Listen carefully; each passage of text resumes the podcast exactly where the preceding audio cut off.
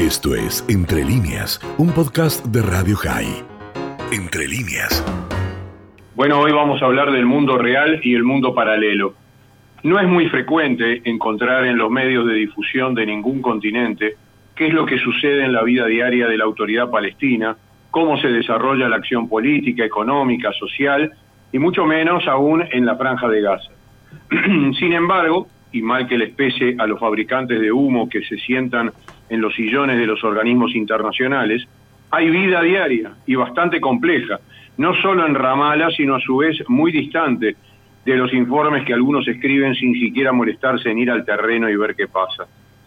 Jerusalem Post, entre otros, informa esta semana que hace unos días, al cumplirse 15 años del brutal golpe de Estado de Hamas contra la autoridad palestina, por el cual tomaron el poder en Gaza, las autoridades policiales de la autoridad palestina desbarataron un intento de Hamas de apoderarse de un centro de seguridad cerca de Ramallah.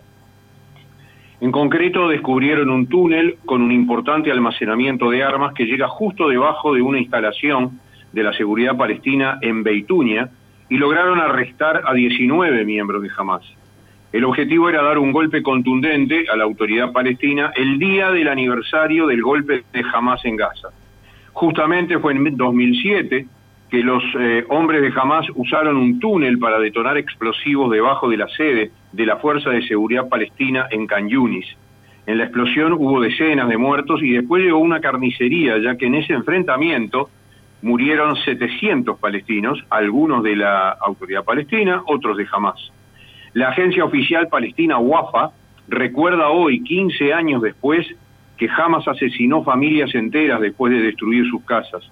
Torturaron a muchos miembros de Fatah antes de asesinarlos y les quemaron y demolieron sus casas a otros frente a los ojos de sus dueños. Cuando anunciaron que hace unos días descubrieron el túnel y las armas, Fatah señaló públicamente que Hamas conspira constantemente para controlar la autoridad palestina, ataca a nuestros hombres y trata de minar la lealtad de los soldados de la autoridad palestina. Uno de los oficiales más antiguos de Al-Fatah, Ayam al-Ahmed, dijo que jamás promueve con sus acciones la continuación de la división entre palestinos. Y es obvio que no le interesa que nos unamos, sino que quiere borrarnos del mapa y tomar todo el poder para ellos solos. Por supuesto que hay un contexto para que esta situación entre Hamas y Al-Fatah se encuentre en un alto nivel de enfrentamiento. Mahmoud Abbas hace ya un tiempo que no aparece en público, sabemos que su edad es muy avanzada, y en las últimas semanas se han corrido rumores de todo tipo en Medio Oriente y en el mundo donde se anunciaba su muerte. Hace una semana una delegación de alto nivel político de Estados Unidos llegó a Ramallah y la máxima autoridad con la que se pudieron reunir fue Hussein al-Sheikh, nombrado por el propio Abbas hace muy poco como secretario general de la OLP. Al-Sheikh se siente como sucesor de Abbas pero en la situación de conflicto con Hamas y considerando el mayor poderío armamentístico y de hombres que tiene Hamas, es muy aventurado pensar que al-Sheikh tomaría el poder tan fácilmente si Abbas desaparece. Asimismo, la gente reclama en ambos lados las elecciones que la autoridad palestina ha prometido y no ha cumplido desde 2005. Abbas y su corte, que no es poca, no solo llevan en el poder 17 años, sino que no difieren mucho de Hamas Ambas son dictadura y corrupción. La lógica de un llamado a elecciones si Abbas deja de ser el presidente es utópica. Sus eventuales sucesores saben que no llegarían a elecciones porque jamás daría un golpe de Estado definitivo para quedarse con todo, por lo que más que elecciones se puede esperar una guerra civil corta, cruenta, con salvajadas como las que se perpetraron en 2007, o peores, y con Hamas apoyado por Irán tomando el poder. Sin embargo, y como lo comentamos hace una semana, en el Consejo de Derechos Humanos viven como en Springfield, con los Simpson incluidos. Este lunes, la llamada Comisión de Investigación presentó su espurio informe contra Israel con el desparpajo previsto y con el cinismo de pedir al final de sus obscenas explicaciones más dinero para poder hacer el informe del año que viene. Ni Navi Pillay ni sus dos cómplices que firmaron el informe les importó qué pasa en la vida real en la autoridad palestina y en Gaza. El mundo real es complicado, mientras que el mundo paralelo a ellos les sirve. Cobran sus estipendios, atacan a Israel, que es la gimnasia habitual del, organismo, y además no hacen asco de quienes los apoyan en el Consejo de Derechos Humanos, que son gobiernos como Libia, Namibia, Sudán, Malawi y Venezuela. De todos modos, 22 países firmaron una declaración contra lo que denominaron una desproporción que solo contribuye a la polarización. Dicha declaración critica la amplia autoridad otorgada al Comité de Investigación y define su existencia como un ejemplo del trato desproporcionado del Consejo de Derechos Humanos a Israel.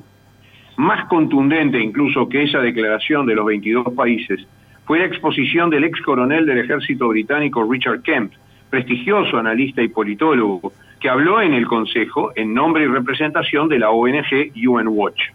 Entre otros conceptos dijo, esta comisión es un equivalente a la máquina de propaganda de Putin la desinformación que emite Moscú pretende justificar su guerra ilegal contra Ucrania.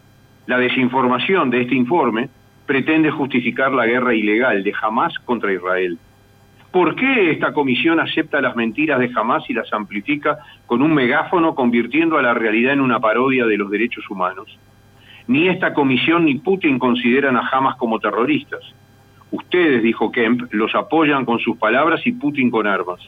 Este informe alienta jamás a perpetrar más terrorismo y niega el legítimo derecho de Israel a defenderse. Ustedes incitan al odio contra los judíos en todo el mundo y con ello además traicionan al propio pueblo palestino. Antes de ser suspendido por este Consejo, Putin votó la creación de esta comisión y ahora, al igual que jamás, apoya el informe. Nos preguntamos, ¿dónde estuvieron los países de nuestra región entre la realidad y el mundo paralelo que Kemp lo describe con agudeza. ¿Dónde están cuando los palestinos se destrozan en enfrentamientos y están a milímetros de otra guerra civil? A Venezuela, Cuba y Nicaragua no le vamos a pedir lo que no tienen, o sea, ni decencia ni dignidad. En su complicidad callan y otorgan y hacen lo que les ordena Irán. Pero la declaración de 22 países contra el libelo de la comisión presidida por Navi Pillay solo contó con el apoyo de Brasil, Colombia y Guatemala.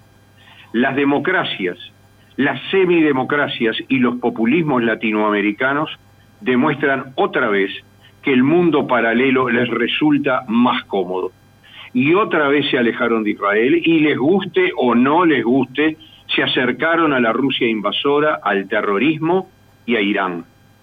Y aquí la reflexión final, Irán más allá de lo que finalmente suceda con el avión iraní pseudo-venezolano detenido en Ezeiza y con los tripulantes iraníes y venezolanos. ¿Le sirve a la región, salvo a Venezuela, Cuba y Nicaragua, por supuesto, volver a caer en las garras de los que planifican y ejecutan terrorismo? Si no les sirve, no lo están demostrando, y tienen como siempre en peligro claro, real y constante a cada uno de los que habitamos nuestra América Latina. Asúmanlo, porque tarde o temprano van a tener que rendir cuentas. Esto fue Entre líneas, un podcast de Radio High. Puedes seguir escuchando y compartiendo nuestro contenido en Spotify, nuestro portal radiohigh.com y nuestras redes sociales. Hasta la próxima.